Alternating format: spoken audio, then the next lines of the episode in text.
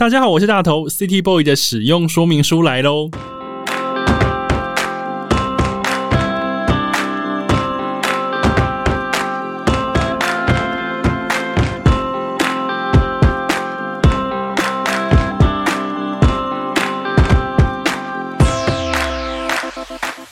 我是大头，欢迎收听 City Boy 的使用说明书。这是一个从 City Boy 角度出发的生活风格节目。每一集我都会邀请一组来宾，和我从各种主题里面找到增进生活情调的方法。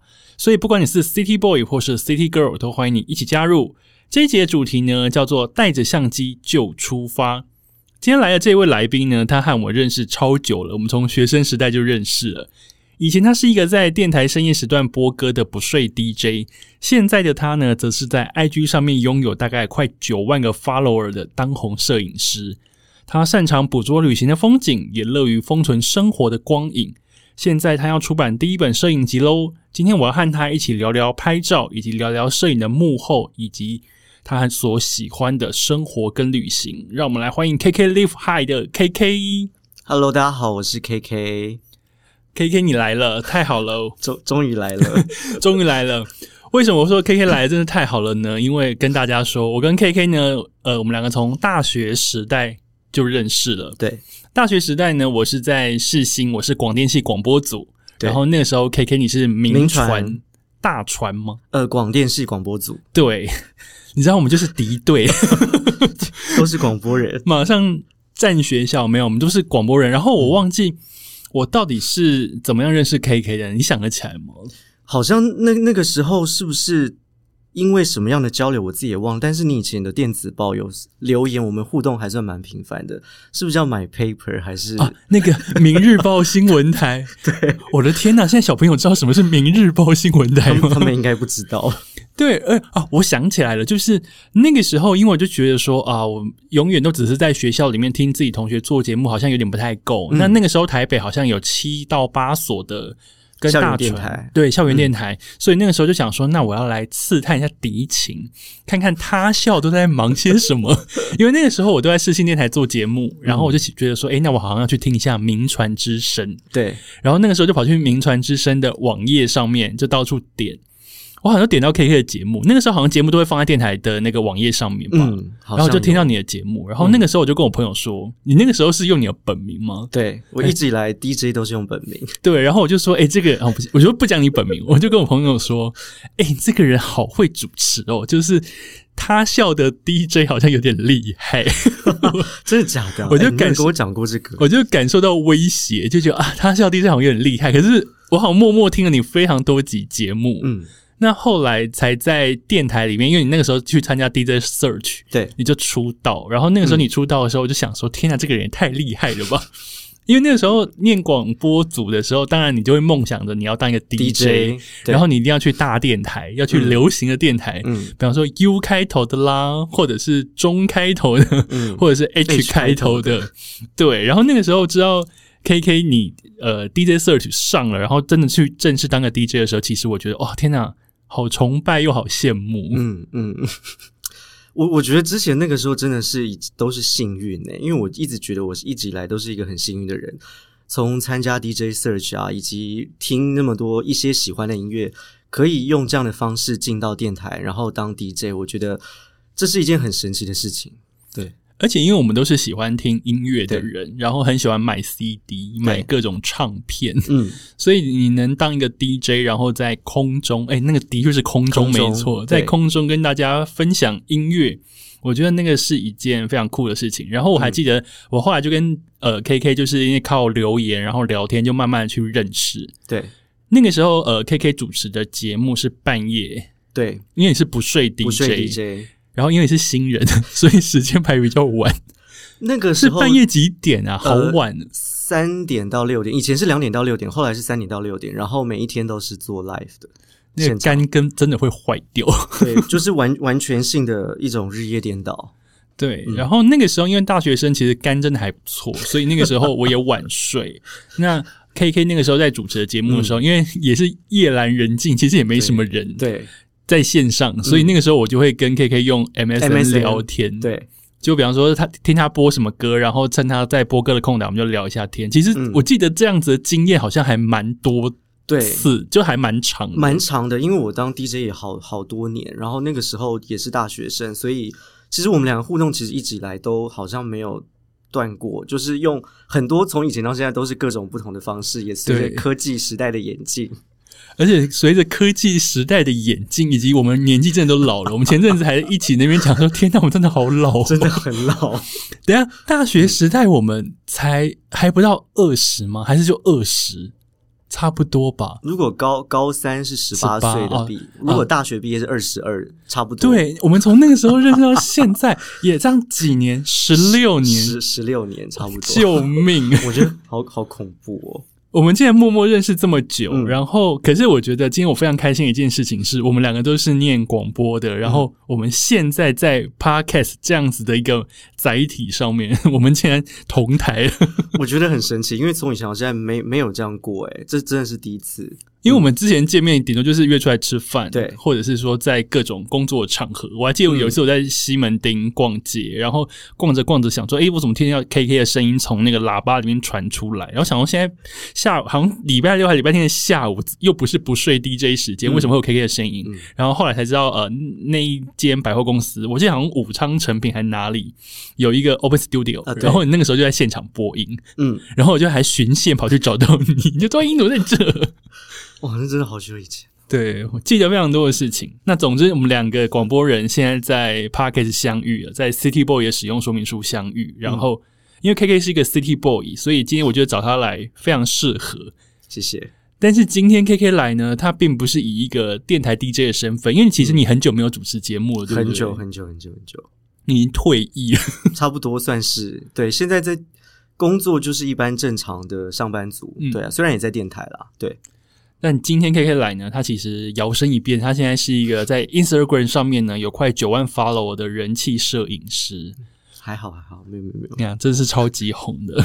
所以今天我们的主题呢，我把它定做叫做“带着相机就出发”。嗯，因为 K K 其实呃，最近你现在在听节目的这个当下，他正在进行他的人生第一本摄影集的募资。对，然后小弟我本人呢，也担任这一本摄影集的呃客座的编辑跟客座的行销企划。嗯。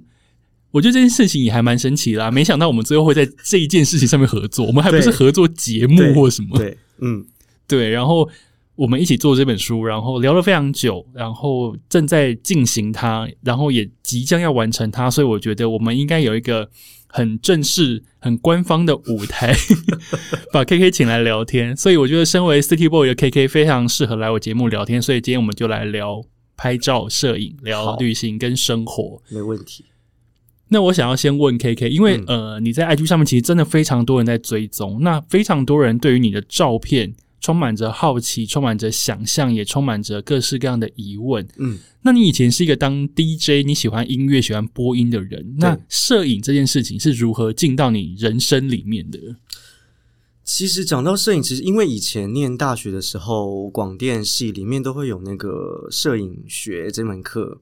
我都乱学，你那个时候就有兴趣了吗？老实说，那个时候没有，因为我其实那个时候我是是以以前在念书的时候，我们的摄影学摄影老师其实我们都觉得他也没有正正确的摄影知识，所以他就是叫我们买相机拍照，然后就是哇，你照片好活跳跳，就就是 类似这样的评论。你说这种评论吗？对，真的活真的真的是这样。然后反观我们另外一个隔壁班的学生，他们是被老师逼到你要自己去洗照片，你要学会怎么样光圈啊那些关于照相当中最专业的那种技术。我觉得那个时候我还没有。然后从其实也不知道到底从什么时候开始，拍照这件事进入到我的生活，因为其实我一常一直常常被问这个问题，那我也想不出来到底要怎么回答。但因为每一次当我想到这件事的时候，好像通常手上都是拿着相机了，可能从大学开始买很小台的那种随身型的相机，而且大学的时候，我们是不是就喜欢每个人都觉得自己一定要有一台数位相机？，对因为那个时候手机还不是可以拍照的时对候。对天哪，对好久远之很久前。以前还买过那个 Panasonic 什么滨崎步带那种长长的，很很久以前的啊那些。，我的第一台好像也是，因为我觉得那那时候那个相机很漂亮，然后从那个时候开始，有一台很简单的数位相机就会放在身上，然后跟大学同学出去哪里都会一直乱拍他们。其实一一开始全部都是乱拍，就是用乱拍的方式来拍照，然后也没有想到什么是光圈，什么是快门，什么是曝光这些东西，单纯想记录那个时候的一切而已。所以也因为这个样子，刚好在大概几年了，二零一零年，就是 Instagram 开始这个 app 有的时候。我一个美国朋友，他就跟我说：“哎，你要不要下一下这个 app？” 然后我就说：“这什么？”他就是拍照、上传照片。然后我就试试看了。然后从那个时候开始，就开始对于拍照可能多了一点好奇。那个时候，从数位相机、底片相机到手机，因为手机用 Instagram 随时都可以拍，然后上传。然后也因为这样，慢慢慢慢，不知不觉就累积到了现在。而且那个时候，我也记得我的人生第一只智慧型手机好像是 iPhone Four。我还记得我买了 iPhone Four 之后，马上就下载了 Instagram 这个 app。对，好像那个时候就开始玩了。因为那个时候觉得那个滤镜看起来非常的文青。讲出这个字，讲出这两个字有点嘴软，因为它里它里面那件很多很多很好，还算好看的滤镜。就那个时候觉得那个滤镜很很。很酷，对，一直接不下去，很帅，然后很有一种气氛啊，就是很文青啦。所以那个时候我还真的记得，我那个时候就开始用 Instagram 拍照，但是。现在其实去看我十年前拍的照片，真的觉得有点恐怖。想说这个这个滤镜怎么套成这样？我以前很恐怖啊！那个滤镜的浓度浓到一个根本看不出来什么是什么了，根本就已经偏离原色。对，那当然我们就是在这样子的过程当中，慢慢去摸索出属于自己喜欢的滤镜的样子。对，喜欢的参数，嗯，喜欢的滤镜的号码，对，或者是色调，色调。对，然后后来慢慢。确定出自己的风格，这样。那我想要问你，那现在，比方说，现在你已经是一个很爱用相机拍照的人了。那手机、相机、底片机这些，你有什么优先顺序吗？还是你有什么比较习惯创作的工具？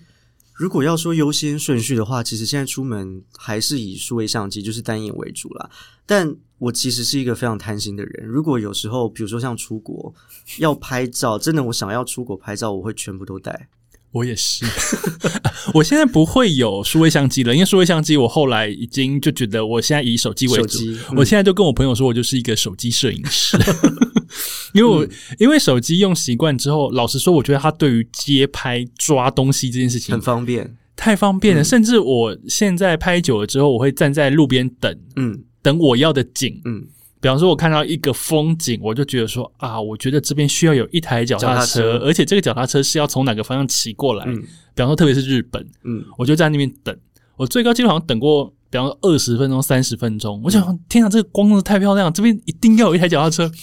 但因为日本很容易有脚踏车嘛，对。但是那天早上可能就是一个比较早的时间，就是没有，嗯。然后我就又舍不得走，我想说不管再等一下，嗯，我现在如果马上转头就走。我一定会后悔。我我完完全懂，因为我也是这样的人。对，所以其实像你说用手机好了，出国我也会用手机。然后，因为我一直就是我现在开始在修正自己关于拍照不要带太多东西的这种心态。因为每一次当出去，我底片相机、手机、数位相机同一个景。我全部都会拿出来拍一遍，完全合理。因为我们之前出书取材的时候也是这样，所以我有时候后来当后来再仔细再看这些照片的时候，其实我就会想说，为什么这么多样子我要拍那么多次？哎，那我问你哦，可是如果你的手机也拍，然后底片机也拍，数位相机也拍同一个景，嗯，最后你会留的是哪一个？数位相机跟底片哦，因为手机等于说是它最比较可抛式。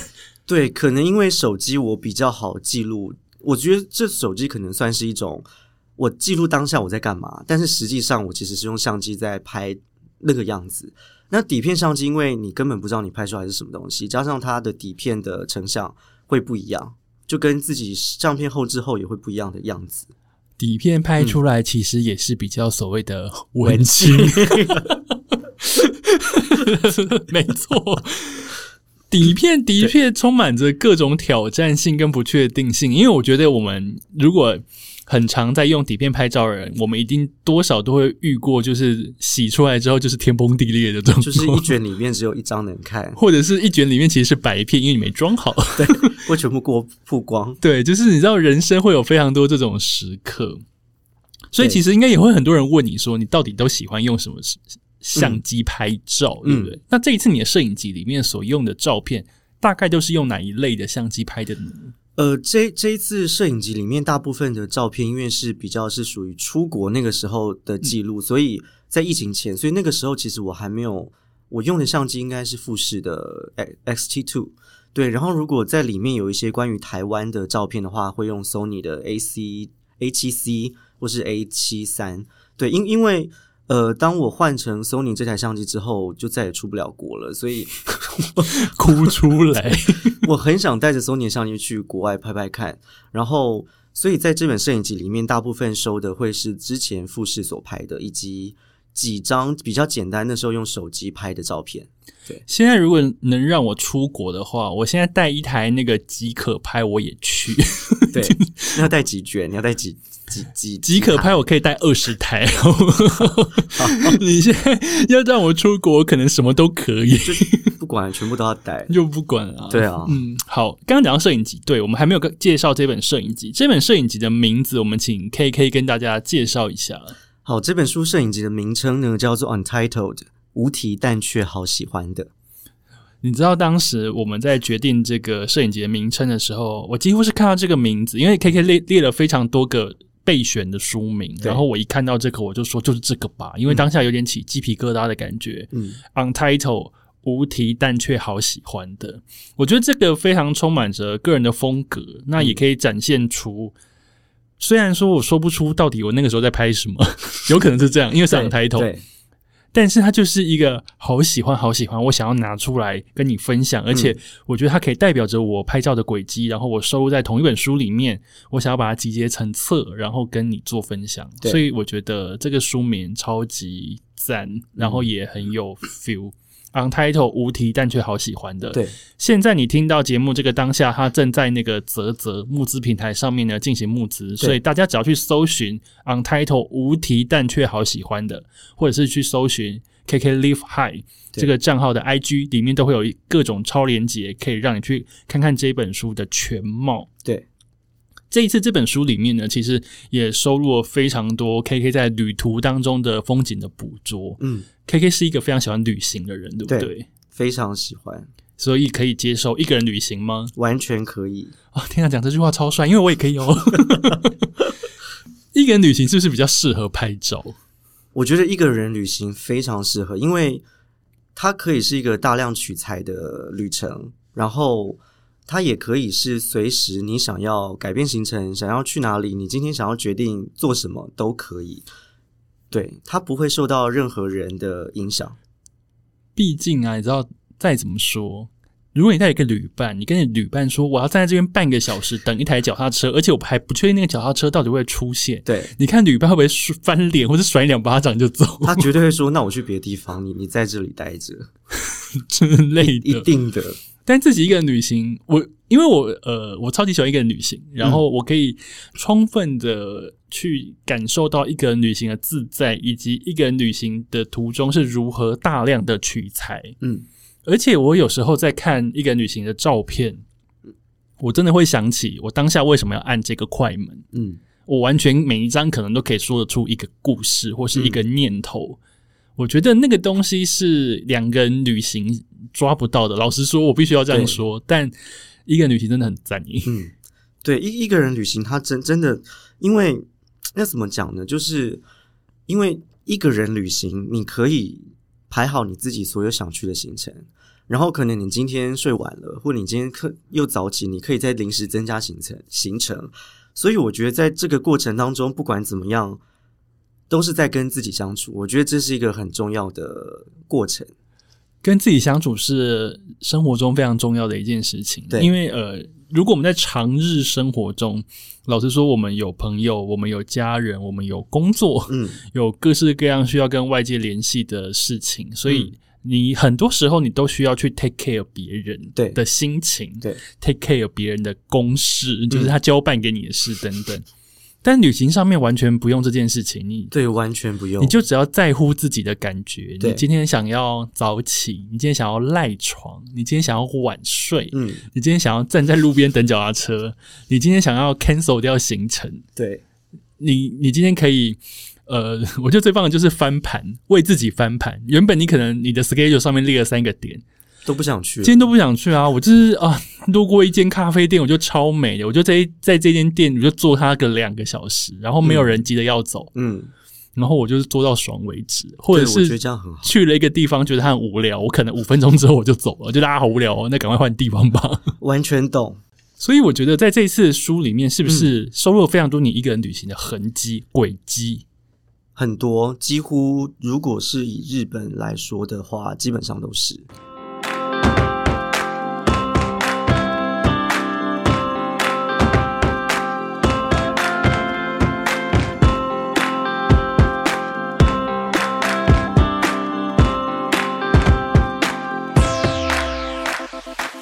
在这一次的新书里面，其实 K K 有一段旅行，他有非常完整的收入在其中，是他在做呃一个预购赠品，叫做《东京旅刊》。那当然，这个东西现在已经送完了，不好意思，因为它是第一天就送完了。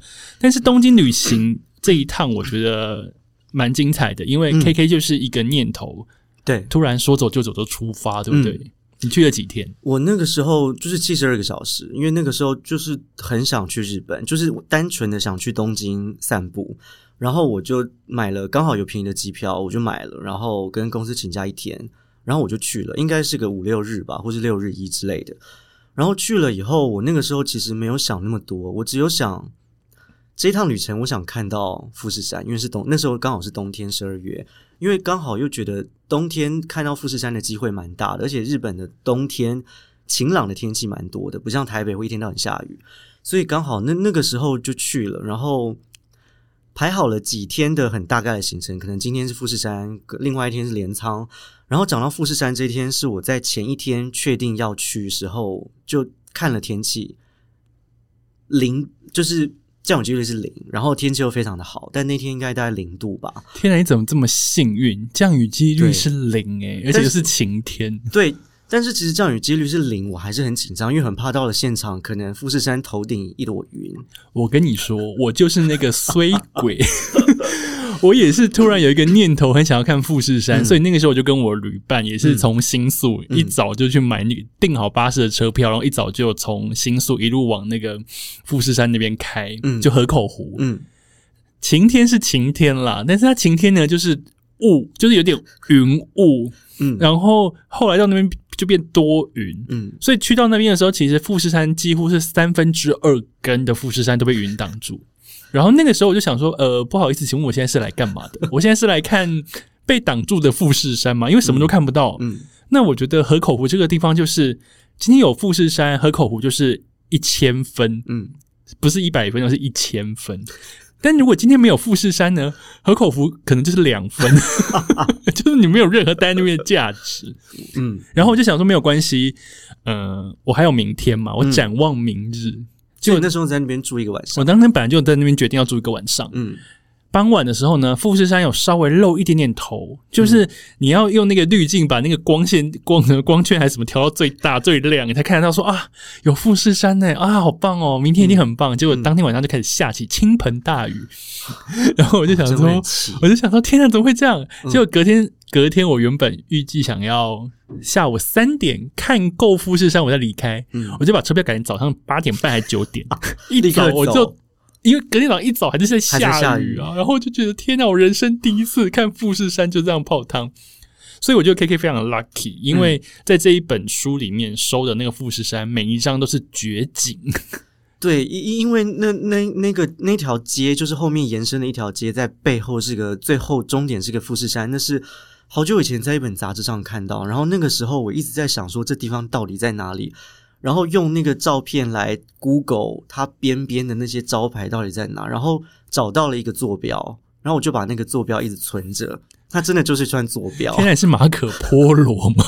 用坐标，因为它没没有一个点，我不太知道它就是一条街，然后那些小都是小店铺，所以我不太确定那些店名到底是不是正确所以。那条街叫什么？富士吉田它还是什么在富士吉田市，但是那条正确的街名我现在也有点忘了，但没有关系，嗯等我要去我再问你。没关系，我那个坐标我可以给你，哇天，我就现在用坐标来交流，觉得好酷哦。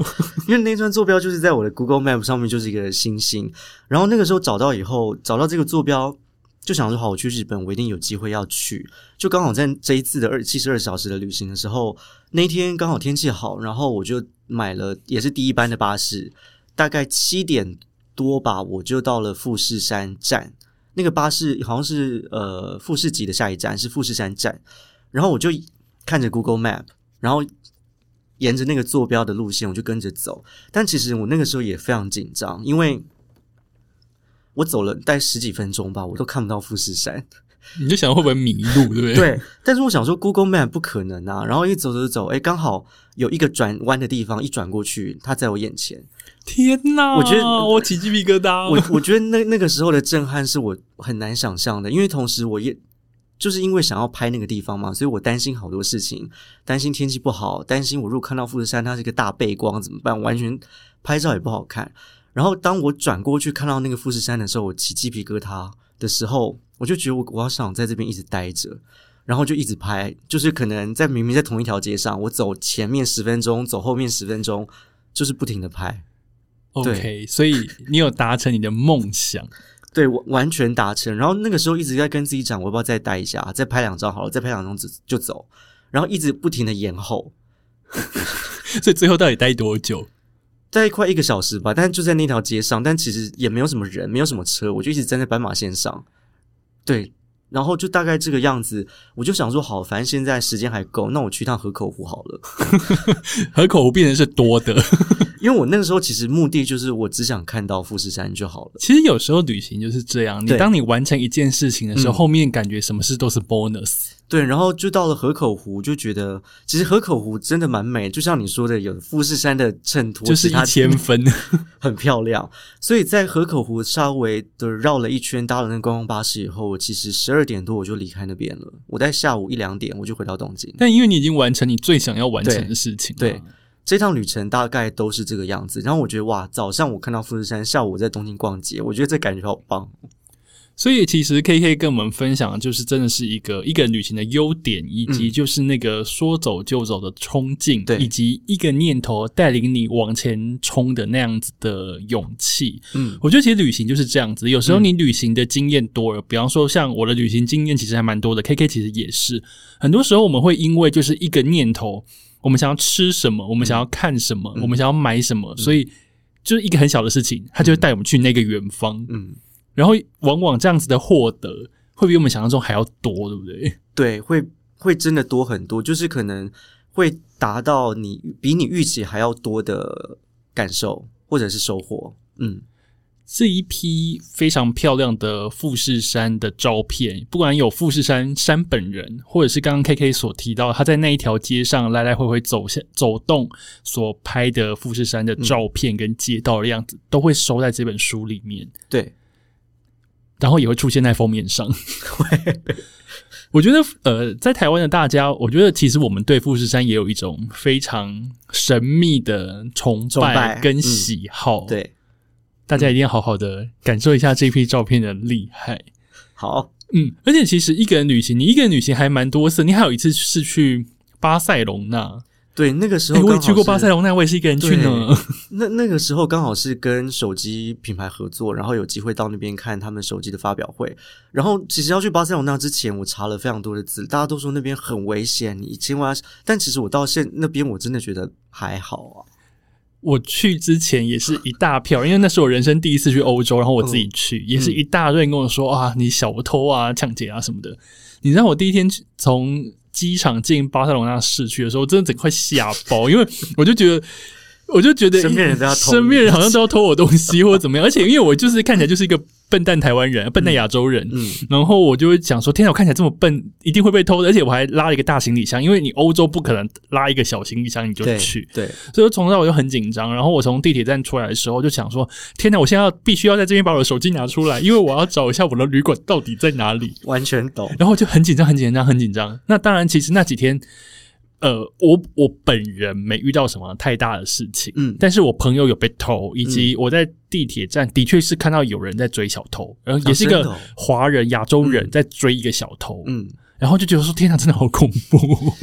对我我我好像没有遇到让我觉得太恐怖的事，可能只有一次吧。当我从一个地方我拉着行李要回到另外一个地方要去饭店的时候，我拉着行李，我知道我发现后面有个人跟着我，但他跟着是蛮，他离我没有很近，但他又一直在我后面。但是你知道他在干嘛吗？我转弯他就转弯，他就是一直在我后面。然后我那时候又不敢一直看着手机，我就看一下手机。好，这个这那饭店在前面，在走哪边我要转，好，我手机放下，我继续往前走，然后就不敢一直看。然后当我一直转弯用转弯的时候，用余光瞄，他就是在后面的那种感觉，我觉得有点可怕。那最后这件事情是怎么收尾？我就到饭店了，OK，哦天哪，对，好可怕！就在一个转弯以后，我就不见了，他应该就看不到我了。好，但我必须要说啦，巴塞隆纳真的是一个超级好的地方，我超喜欢它，所以这次书里面也会收巴塞隆纳的照片。对，有巴塞隆纳的照片，然后也有巴塞隆纳旁边的一个小镇叫 Sitges 的海边的照片。我觉得那个海边非常非常的漂亮，很适合它。大概的距离可能就像台北桃园吧，所以我觉得那是一个很适合休闲的海边。然后这一次里面还有几个城市，比方说东京一定有，嗯。嗯然后还有台北也有嘛，因为台北你最常容易取材，嗯。然后有台南，对不对？台南，嗯，还有什么国外的城市？呃，京都啊、大阪啊、首尔啊这些，还有伦敦，嗯，都都有。这一次在里面，其实它的内容非常的丰富，但是我们并不是用城市来为这一本摄影集做分类。其实我们有非常多，比方说像天空、像海洋、嗯。像线条、嗯，像城市、像车子等等，我们会用各式各样的东西，然后把 KK 拍过的作品这些照片，我们重新来做分类，给大家一个起承转合的感觉。然后呢，也透过这样子的重新的设计，让大家可以更徜徉在 KK 的摄影作品当中。嗯，希望大家会喜欢。还没有募资，再赶快去募资。但我现在想要问你，就是你拍照拍这么久，对，一定超过十年了。你从以前开始拍照到现在，嗯，你什么时候觉得说啊，我好像应该要有一本摄影集的？其实这这这个念头好像是近几年，可能三四年前才有的。因为一直以来，我觉得我是一个我喜欢拍照，但我不觉得我会拍照。我觉得喜欢拍照跟会拍照是两回事。但是渐渐的开始有一些人跟我说很喜欢我的照片的时候，我好像对自己有一点点的信心，没有说那么多，但是有一点点信心。然后再加上因为喜欢拍照，所以认识了很多人，然后也有这个机会可以让更多人看到这些照片。所以以前参加那个 Wonder Photo Day 的展览的时候，其实那时候做了一些制作物，可能是比较小型的那种照片书，让现场来看展览的人他们可以做翻阅，或者是也有做一些明信片或者是照片的之类的东西。那有一些人看到那些册册子、那些照片本的时候，都问说：“请问这有在卖吗？”我说没有，这只有展示用而已。然后他们就是觉得很可惜，这个时候不是应该马上登记吗？说你要几本呢？我是两个礼拜之后输出给你。我觉得在那个时候开始有一点点这种念头萌芽，但我觉得那个时候我好像还不敢。可能一是觉得照片量没那么大，二是觉得自己还可以再好一点。对，所以一直过又过了好多年，刚好在今年把这个计划慢慢实现。这样，而且其实 KK 不仅是自己会拍照，其实你的好朋友们也都很会拍。对，有来上过我们节目的那个木木青，就是我们就叫他安安，嗯，非常会拍。然后还有你的好朋友那个杰西，杰西蔡杰西、嗯也是非常会拍。嗯，你们大家一起在大家一起轮流都非常会拍的时候，你会不会很紧张？想说这两位前辈们都已经推出过自己的作品集跟摄影集了，嗯，你有想过说，那我也要出一本跟你们并驾齐驱吗？是想过，但是不敢，因为我觉得他们很厉害，但我我觉得自己没有像他们那么厉害啦，所以我觉得我自己还在慢慢的往上爬，然后看哪一天可以再好一点。对，但这一次出了这一本，我觉得是了了自己一个可能是心愿吧，或者是对自己的一个记录，可能是这十多年来，或者是这几年对于照片的一些想象，把它集结成册的感觉，而不是可能为了要像谁一样。对我觉得是对自己的一个很好的记录。嗯嗯，的确，拍照拍这么久，如果有一本书可以把这些历来的作品跟自己喜欢的作品做一个收纳跟归类，嗯，然后我觉得不仅是让原本就喜欢你的读者可以收藏，甚至是你有可能透过这本书当成一个媒介来认识更多新的读者。对，我觉得也是一个非常棒的一件事情。那你现在读者、你的粉丝这么多，你有收过什么让你印象深刻的粉丝回馈吗？其实。粉丝回馈大部分都是，就其实都是问说，真的很喜欢我的照片，然后请问要怎么拍的跟你一样，对不对？对，或者是要怎么样 调色啊？要要拿拿什么相机这些？我我觉得，当每一次问到这种问题，其实我都会跟他们说，其实不管怎么样，先先拍你喜欢的照片，这个比较重要。先不要试着想要拍出什么样的照片，先拍你想要的照片。对。OK，哎，City Boy 跟 City Girl，赶快这边笔记拿出来。我们节目常常会突然出现一些非常重要的重点，这个就是重点。刚 KK 说，呃，你要拍照片的时候，先不要去问别人怎么拍，应该是说你要先去找到你自己喜欢什么，然后拍出你心中你想要的那个样子。嗯，就是你要先找到自己真正的喜好，而不是说你要先去模仿。呃，我我觉得模仿也是一个方式。当然，一开始我拍照，我可能也是从模仿开始。但是，所谓的这个模仿，是你觉得这个构图或者是这个样子的呈现，对你来说是你有兴趣的，那你可以从这样的方式慢慢来拍，然后继续拍，拍到调成你自己的样子。对，嗯嗯，因为有时候，比如说像看 Instagram 好了，有很多比如说一样地点的照片好了，你点进 Hashtag 里面都是一模一样的照片，那当然你一定不希望自己也拍一模一样的照片嘛。那当然你会从这样的一模一样的照片里面找到另外一个角度，跟别人不一样的好看的照片。对，呃，先透过透过模仿的确是一个方式，因为。就是因为你喜欢，你才会模仿。但是你在模仿之后，我觉得你应该要赶快跳出那个模仿的框架里面，进而去做，不管是延伸、调整，或是变换、变形等等。嗯，然后慢慢去找到说，诶，呃，这样子的风格是我喜欢的，而且我拍久了之后，我的特色就出来了。嗯。我觉得那好像是一个比较重要的事情，对，而不是说你去一直去抓着谁问他说：“哎，你是用第几个滤镜？然后那个参数是多少？要怎么样才能调出这个颜色？”我觉得好像不是这样子，因为有时候其实我们自己在做颜色或者在做各式各样的特效的时候，老实说，那也是我们自己去摸出来的。对，我觉得大家找到自己喜欢跟找到适合自己的，好像是还蛮重要的。这样子你的作品就会独特性，就不会淹没在茫茫的。王美海当中，嗯，因因为因为在拍照的时候，其实就像刚刚大头讲的，你要透过先可能先从模仿开始，然后利用一直拍的过程，把这些东西内化到自己的内心里面，所以你才可以找到自己最内心的喜欢的东西。那这样呈现出来，其实很容易就可以看出你这个人的风格了。因为很多人其实都会担心自己，比如说在 Instagram 上面，他的每一张照片看起来怎么。都风格都不一致，但其实当你喜欢什么样的东西，你一直拍、一直拍，久而久之，那个呈现上面那就是你的风格，它绝对不会乱。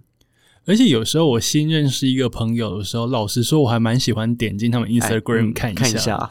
因为那个看啊，你就点击他的账号一看，然后 Instagram 不是就是三格三格就会排在一起吗？对，你有时候如果那种个人风格很强烈的人，其实你这样往下滑一滑，你就知道说哦，这个人大概是什么类型，对，或者是比方说他喜欢的东西是什么，或者是说他整个人散发出来的调性是怎么样。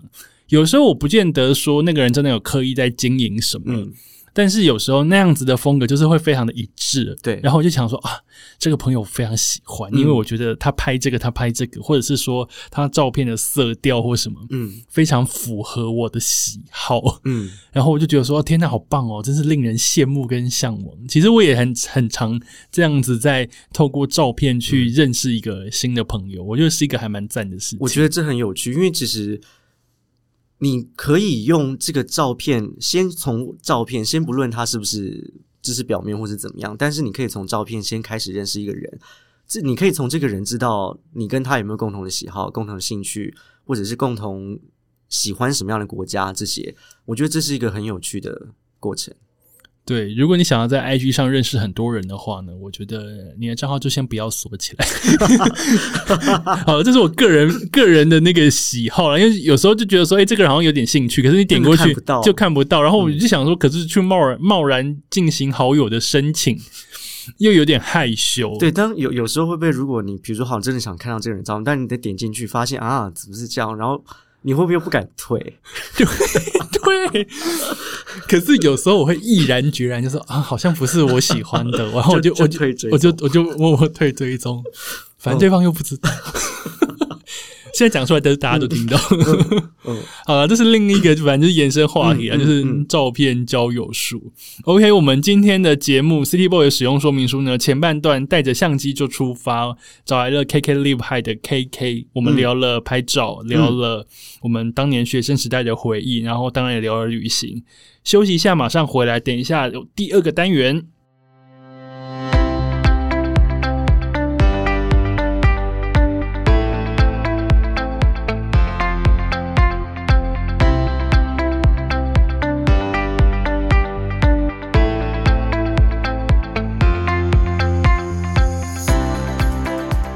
嗨，我是大头，欢迎回到 City Boy 的使用说明书。今天找来了 KK Lip High 的 KK 摄影师。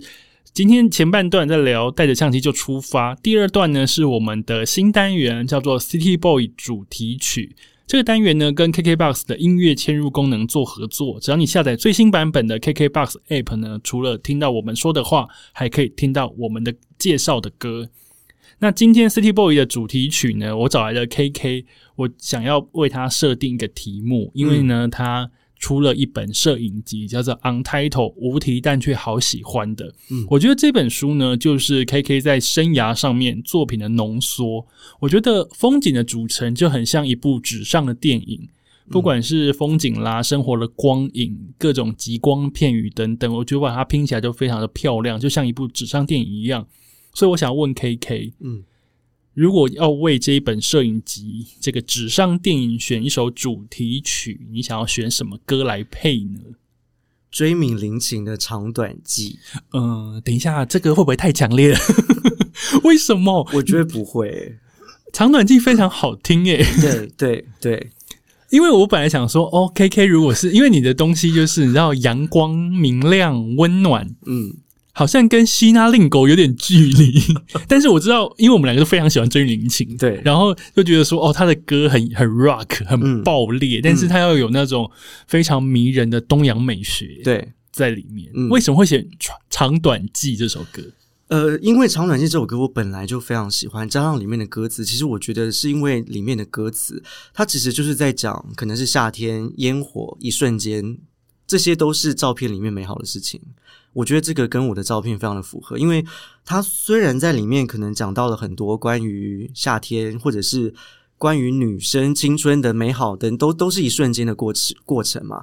所以我觉得照片也是，因为照片你都是在捕捉那一瞬间的美好。